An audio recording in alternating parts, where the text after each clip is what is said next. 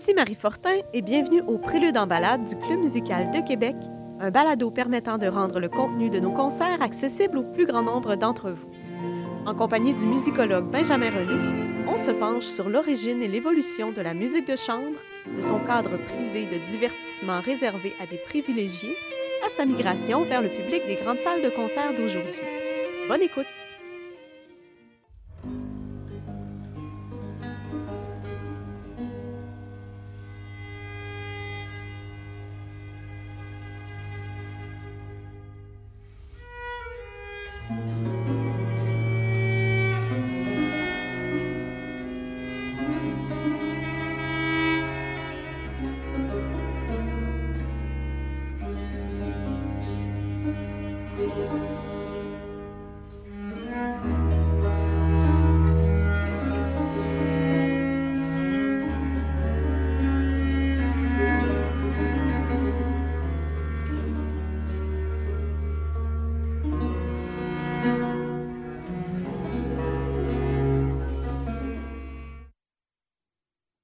Bonjour Benjamin.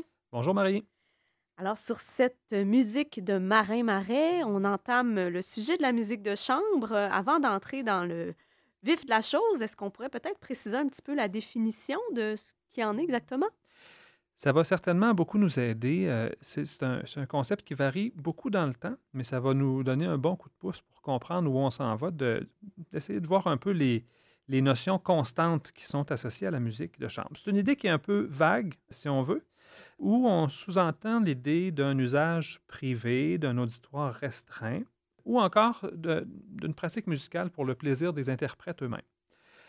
Si on veut le dire un peu par la négative, on pourrait dire que c'est, euh, en fait, selon les époques, une musique qui n'est pas destinée à l'Église, ni au concert, ni au théâtre. C'est un peu l'espèce de, de non-définition officielle d'une certaine façon une fois qu'on a dit ça, il faut voir que selon, euh, selon le, répertoire, selon euh, les époques, ça va beaucoup changer. Euh, on va avoir des époques auxquelles la musique de chambre va intégrer des voix, d'autres époques où ça devient presque impensable.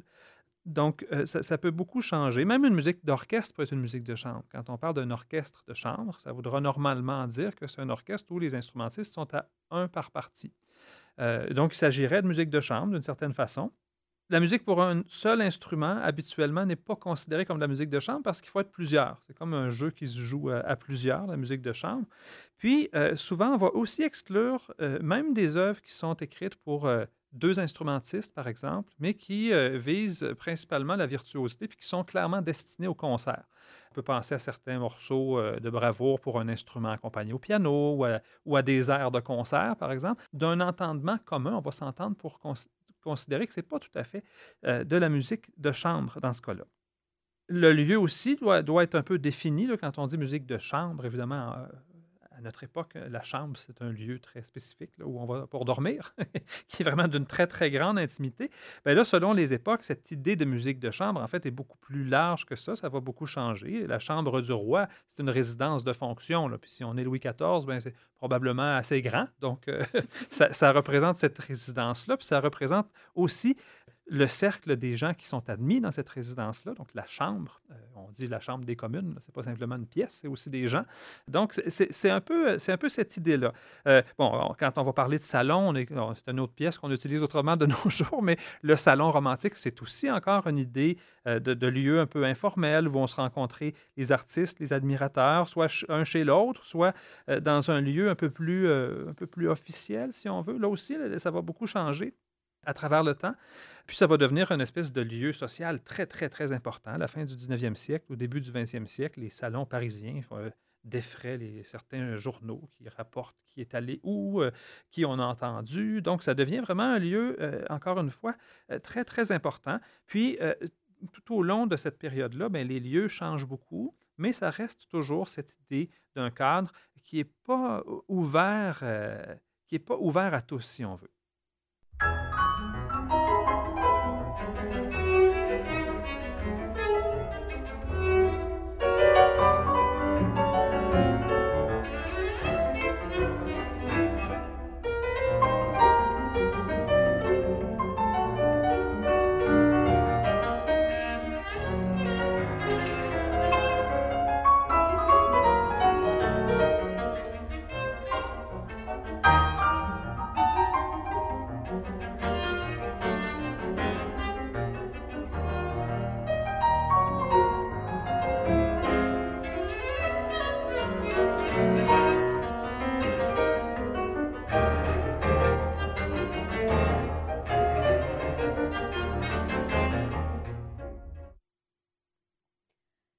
Un bel exemple de musique de chambre qu'on avait avec euh, Jean-Guyen Kéras et Alexandre Tarot qui nous jouaient un extrait de la sonate de Poulenc. Donc, euh, maintenant qu'on en a entendu, maintenant qu'on connaît le lieu, que le cadre aussi est un petit peu mieux circonscrit, qu'est-ce qu'on peut dire par rapport au public qui se sont succédés au fil du temps pour entendre toute cette musique de chambre? Ben, pendant très, très, très longtemps, le, point commun, c'est, euh, on pourrait dire, un entrepas euh, qui veut, d'une certaine façon. Évidemment, quand on pense à la chambre du roi, c'est une évidence là, que vous n'êtes pas euh, admis dans la chambre ou dans l'entourage de Louis XIV si vous n'avez pas des entrées extrêmement haut placées, puis une, monnaie d'échange considérable sous forme de pouvoir ou de toute autre, toute autre chose. Mais même si on se rapproche d'aujourd'hui, Imaginons un, salon un peu cliché d'artistes au début du 19e siècle. On est à Vienne ou on est à Paris. Puis on a euh, cette rencontre un peu informelle entre amis, entre potes qui se retrouvent pour aller euh, se présenter leurs dernières œuvres. Bien, si vous n'êtes pas amis avec ces gens-là, vous ne trouverez jamais la porte d'entrée. Donc, ça reste une sorte de, une sorte de lieu tout à fait privilégié entre gens qui se connaissent. Euh, si on est plus tard au 19e siècle, on va avoir un peu cette cette, notion-là qui va, se, qui va se transformer. Les, les, grands salons de la recherche du temps perdu, par exemple, où euh, Madame une telle va porter ses cartes de visite dans la, dans la boîte aux lettres de Madame une telle. Elle tient salon le mardi. Elle mettant, c'est une invitation. Elle a le droit de se présenter. Donc, euh, c'est très codifié, c'est très complexe. Puis, on ne peut pas arriver dans un salon comme ça. Donc, ce qu'on va entendre comme musique dans ces endroits-là, il, il faut connaître des gens, il faut être invité. Donc déjà, on a cette idée de, privilégier d'une certaine façon parce qu'on appartient à certains groupes. Même si on pense à la musique de chambre qu'on pratique, donc on, des, amis se rejoignent pour faire du quatuor, il faut bien s'imaginer que si on est au 18e siècle ou au 19e siècle, puis que vous avez les moyens d'avoir un instrument, vous avez du temps dans votre vie pour avoir appris cet instrument-là, vous avez les moyens de vous payer des cours, ben, probablement que vous faites partie quand même d'une certaine catégorie de la société. Donc, vous avez de l'argent, vous avez du temps pour vos loisirs. Euh, pour les autres, pendant très longtemps, la musique est un univers qu'on côtoie à l'Église, parce que l'Église est ouverte à tout le monde. Puis selon les moyens de la paroisse où vous vous trouvez, il pourra y avoir quelque chose d'un peu plus impressionnant. Euh, ou la musique, ça va être des chansons populaires, des chansons à boire à la taverne, ou des berceuses, ou des chansons qu'on chante ensemble. Mais il y a quelque chose de très, très populaire là-dedans. Donc, quand on pense à la musique de chambre, c'est pas tout à fait à ça qu'on pense. Puis on pense nécessairement à une musique qui, justement, va s'adresser à un public qui va être trié sur le volet selon un ensemble de critères différents au fil du temps. Maintenant qu'on sait à qui on a affaire, dans quels environnements la musique de chambre s'est développée, on va regarder de plus près l'évolution dans le temps, en commençant par un des tout premiers témoignages qui illustre la place de la musique dans la belle société de l'époque, donc au cœur de la Renaissance. Oui, on a, euh, un témoignage qui est assez intéressant qui s'appelle El Cortegiano de euh, Baldassare Castiglione, qui est un, un chroniqueur, si on veut, de la Renaissance italienne, puis qui décrivait sa société, qui a décrit un peu comment ça se passait dans ces cercles-là. Puis lui nous disait qu'un gentilhomme devait avoir une parfaite connaissance de l'ouvrage et être également habile sur des instruments divers. Traduction, ça veut dire être capable de lire à vue et de jouer sur plusieurs instruments on, s'imagine que c'est probablement un idéal, puis que ce n'était pas toujours si heureux que ça quand des gentilshommes en question s'élançaient euh, pour une, pour une petite gavotte. Mais euh, on a quand même une bonne idée de l'idéal que ça représente. Donc, euh, cette idée qu'on va faire de la musique ensemble dans ce cercle de gentilshommes, justement, ben, on voit toute l'idée de musique de chambre déjà qui est là. Il faut quand même dire qu'à la Renaissance, on parle de jouer des instruments, mais la, chanson polyphonique est aussi une forme de musique de chambre très, très, très, très répandue. Il y a énormément d'éditions euh, de cette musique-là qui ont circulé les gens devaient la chanter. Quand on parle de lire à vue, ça sert aussi à ça, donc de pouvoir prendre un petit recueil de chansons avec les premières éditions musicales qui ont existé là, et euh, d'entonner euh, une petite chanson, parfois une chanson d'amour, parfois une chanson un peu plus euh, complexe, puis il y avait quand même des petites chansons un peu un peu coquine qui passait euh, à travers. Puis euh, la musique instrumentale aussi va prendre sa place, parfois en reprenant de la musique vocale qu'on va jouer aux instruments, et très souvent pour faire danser les gens. Puis là, la musique instrumentale va un peu prendre son, son envol de cette façon-là.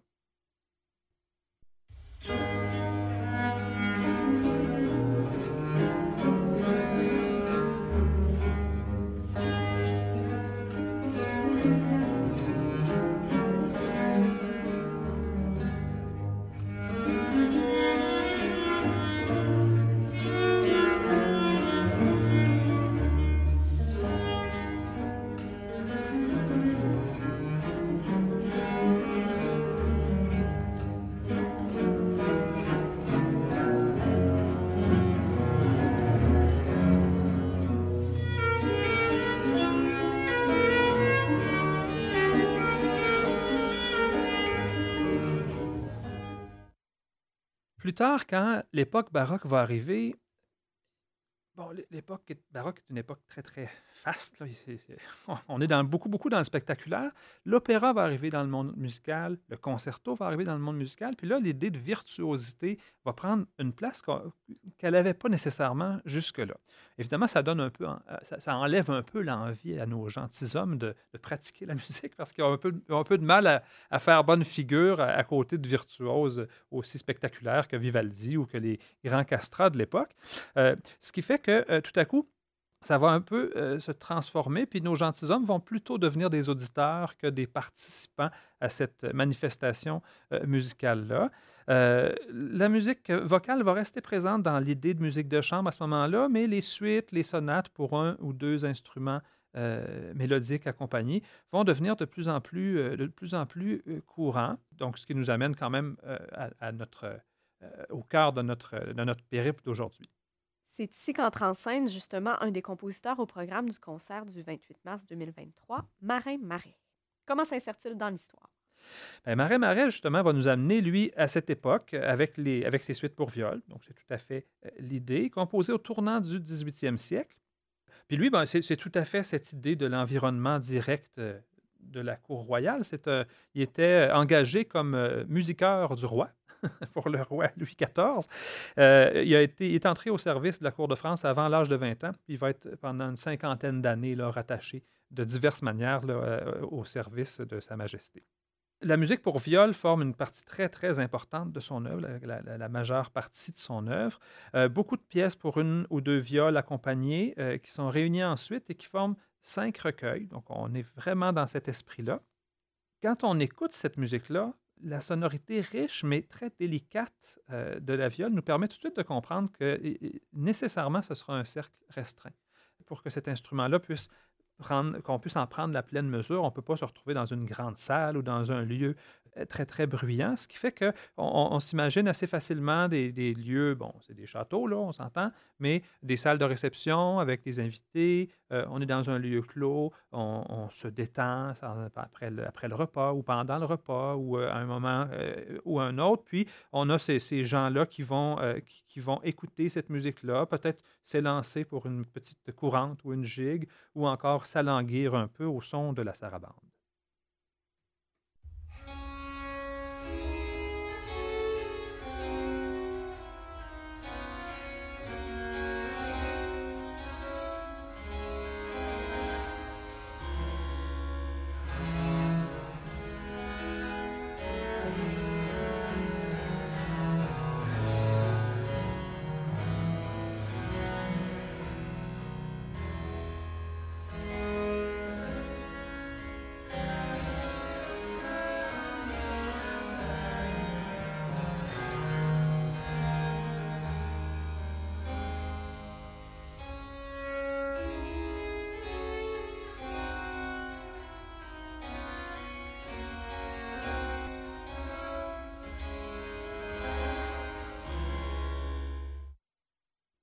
Donc, après cette période euh, baroque de cours flamboyantes et de courtisans brodés d'or et de pierres précieuses, euh, comment euh, évolue la musique de chambre? Parce qu'il y a le siècle des Lumières qui arrive et puis qui remet beaucoup en question le, tout le prestige de l'aristocratie.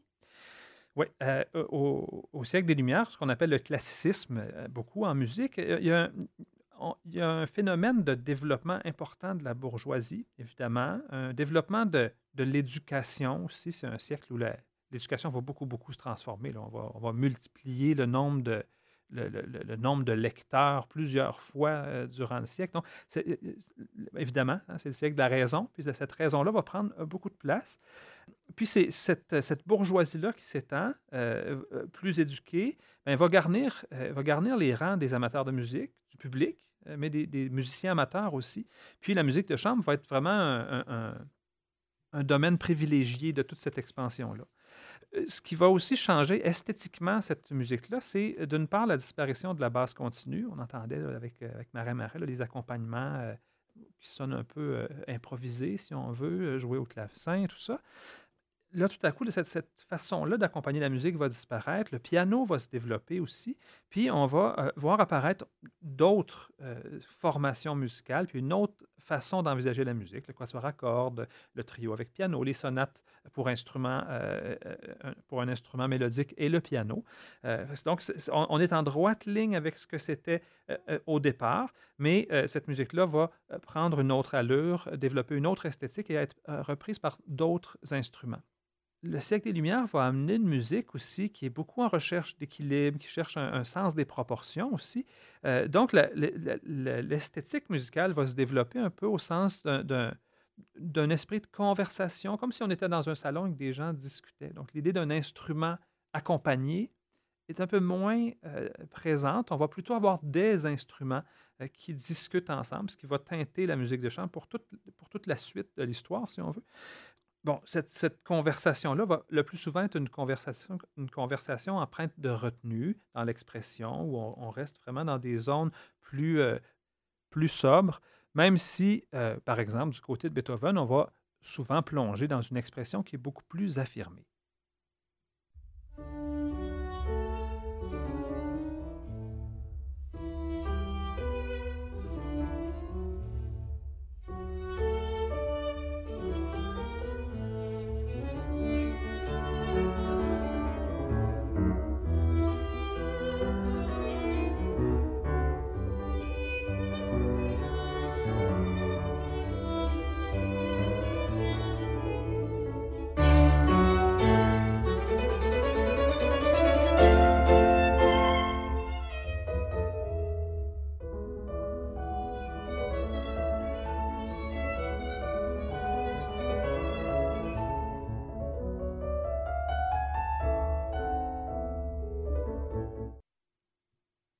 Donc, du classicisme, on va progressivement vers le romantisme. Le prochain compositeur qu'on aborde, Schubert, est généralement perçu comme un pur produit du romantisme et des salons viennois, mais pourtant, certaines de ses œuvres gardent une esthétique proche de celle des classiques. Ici, on va regarder un peu plus spécifiquement la sonatine pour violon en Ré majeur dont on vient d'entendre un extrait. Qu'en est-il? Oui, bien, en fait, Schubert est assez symptomatique de son époque. Euh, parce que chez les romantiques, quand on aborde les nouveaux genres musicaux qui sont nés à l'époque, on va les aborder avec un esprit clairement romantique. Quand on aborde les genres préexistants, une symphonie, un quatuor à cordes, une sonate, là, on, va avoir tendance à à ressembler davantage au modèle. Euh, ce qui fait qu'il euh, y a comme une espèce de dichotomie chez beaucoup de compositeurs. Schubert n'est pas, le, pas le seul. Bon, là, en plus, la sonatine euh, qui a été conçue pour violon et piano a été composée en 1816 Schubert a seulement 19 ans. Euh, Beethoven est au sommet de sa gloire. Il, est, encore à plus de 10 ans de, la fin de sa vie. Donc, euh, on comprend bien que c'est un peu Mozart qui est l'inspiration euh, de, ce jeune Schubert, qui est peut-être un peu intimidé par l'aura de son illustre contemporain. Euh, il y a quand même quelque chose euh, de légèrement anachronique chez Schubert, qui déjà à cet âge-là excelle dans le monde du lead, qui a déjà créé quelques œuvres euh, fracassantes, si on veut, en parfaite symbiose avec l'esprit des salons romantiques. Et là, de, venir vers une, vers une forme un archétype comme ça de la, sonate sur un ton qui est quand même assez euh, assez classique. On en entendait un extrait tout à l'heure. Euh, c'est comme s'il s'inscrivait un peu en, contraste euh, avec ce qui se fait à cette époque-là. D'ailleurs, dans, l'ensemble de l'œuvre, on va se tenir assez loin de, de, la violence de certaines œuvres de Schubert qui, sont ultérieures ou de leur côté très sombre parfois même les qui sont un genre classique eux aussi, mais même les chez Schubert, il y, a quelques pages qui, euh, qui sont d'une grande, grande intensité quand même.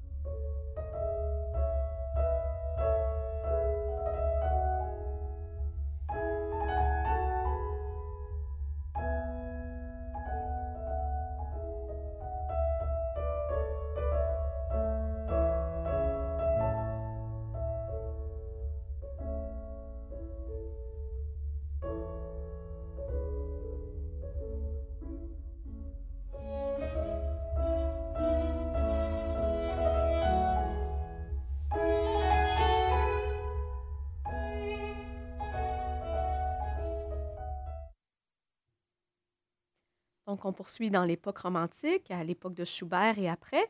Les salons restent très importants dans le monde culturel du 19e siècle. Est-ce qu'ils se transforment tout de même au fil du temps? Est-ce que ça a un impact sur la musique de chambre? Oui. Eh bien, euh, Schubert est un Schubert est un être euh, de salon, si on veut, parce que même pour, pour nous, c'est difficile à comprendre parce que ses symphonies sont, sont célèbres, on sait tout ce qu'il a composé, mais euh, de son vivant, c'est vraiment les leaders, un peu de musique pour piano, peut-être un peu de musique de chambre qui a été entendue, en fait, parce que le reste a, plus ou moins été, euh, été édité, souvent bien après sa mort. Donc, lui, c'est un pur produit de ça la musique de chambre va, devenir quelque chose d'assez important, même une industrie, si on veut. L'édition musicale va publier des, quantités innombrables de recueils de toutes sortes de, pour toutes sortes de petites formations de chambre. Bon, il y a des grands compositeurs là-dedans, il y a des compositeurs euh, moins mémorables un petit peu qui, écrivaient de la musique un peu à la chaîne, mais euh, c'est, là, la pratique amateur aussi va se, développer, le piano va se démocratiser. Euh, donc, c'est, quand même une belle époque pour les salons. Même si, au fil du 19e siècle, il y a, euh,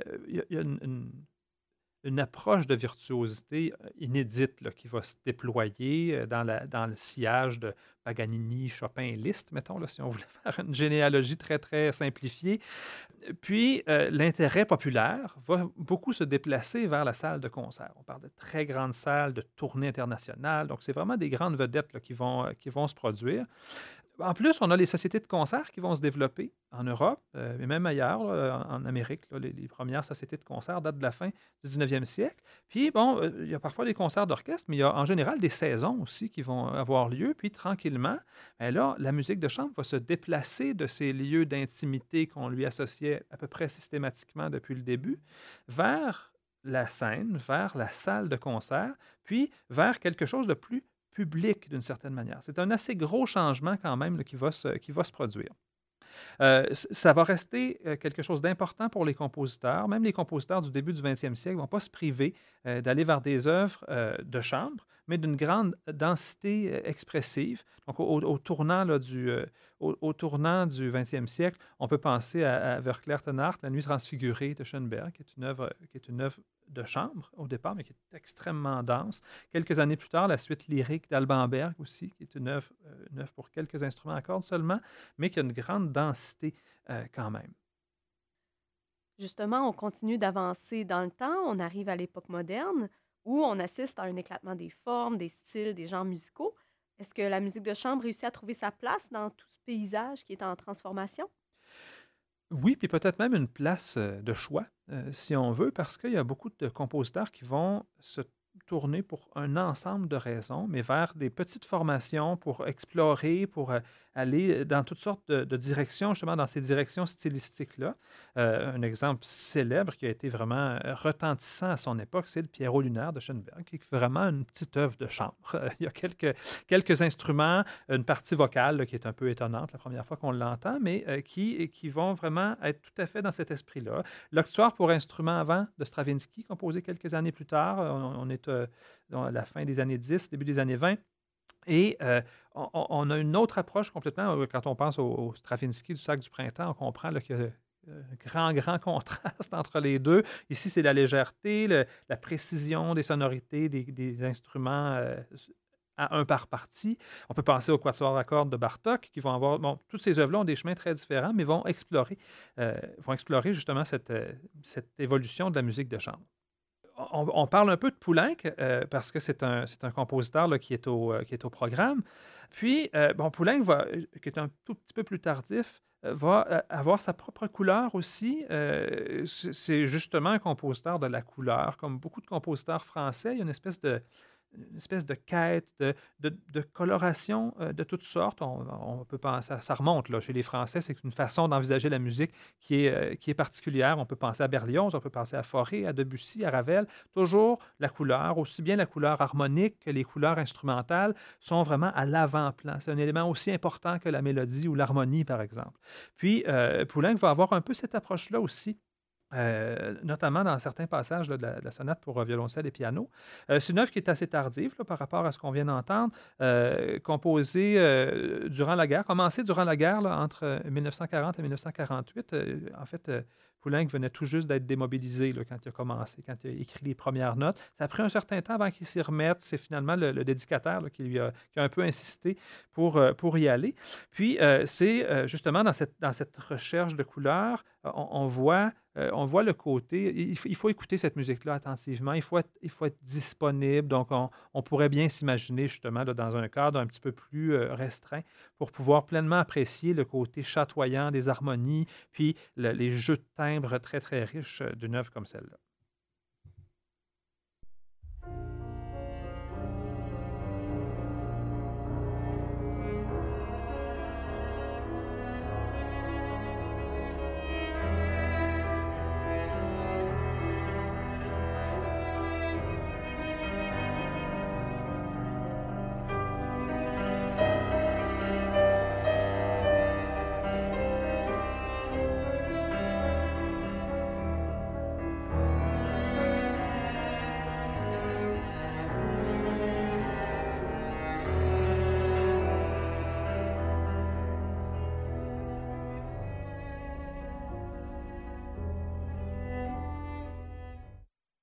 Puis, même s'il y a des passages comme celui-là qui sont plus, euh, plus lyriques, euh, la musique de Poulenc a une, légèreté puis une ironie euh, qui est tout à fait en, phase avec une forme de néoclassicisme, si on veut, qui est assez, assez courant à l'époque. C'est une œuvre qui n'est pas destinée réellement à un contexte de musique de chambre, qui était vraiment destinée au concert. Ça a été créé dans la salle Gaveau par Poulenc et le dédicataire Pierre Fournier mais malgré tout, le côté ludique, léger de plusieurs passages nous ramène dans l'esprit de connivence qui teinte beaucoup de musique de chambre de toutes les époques.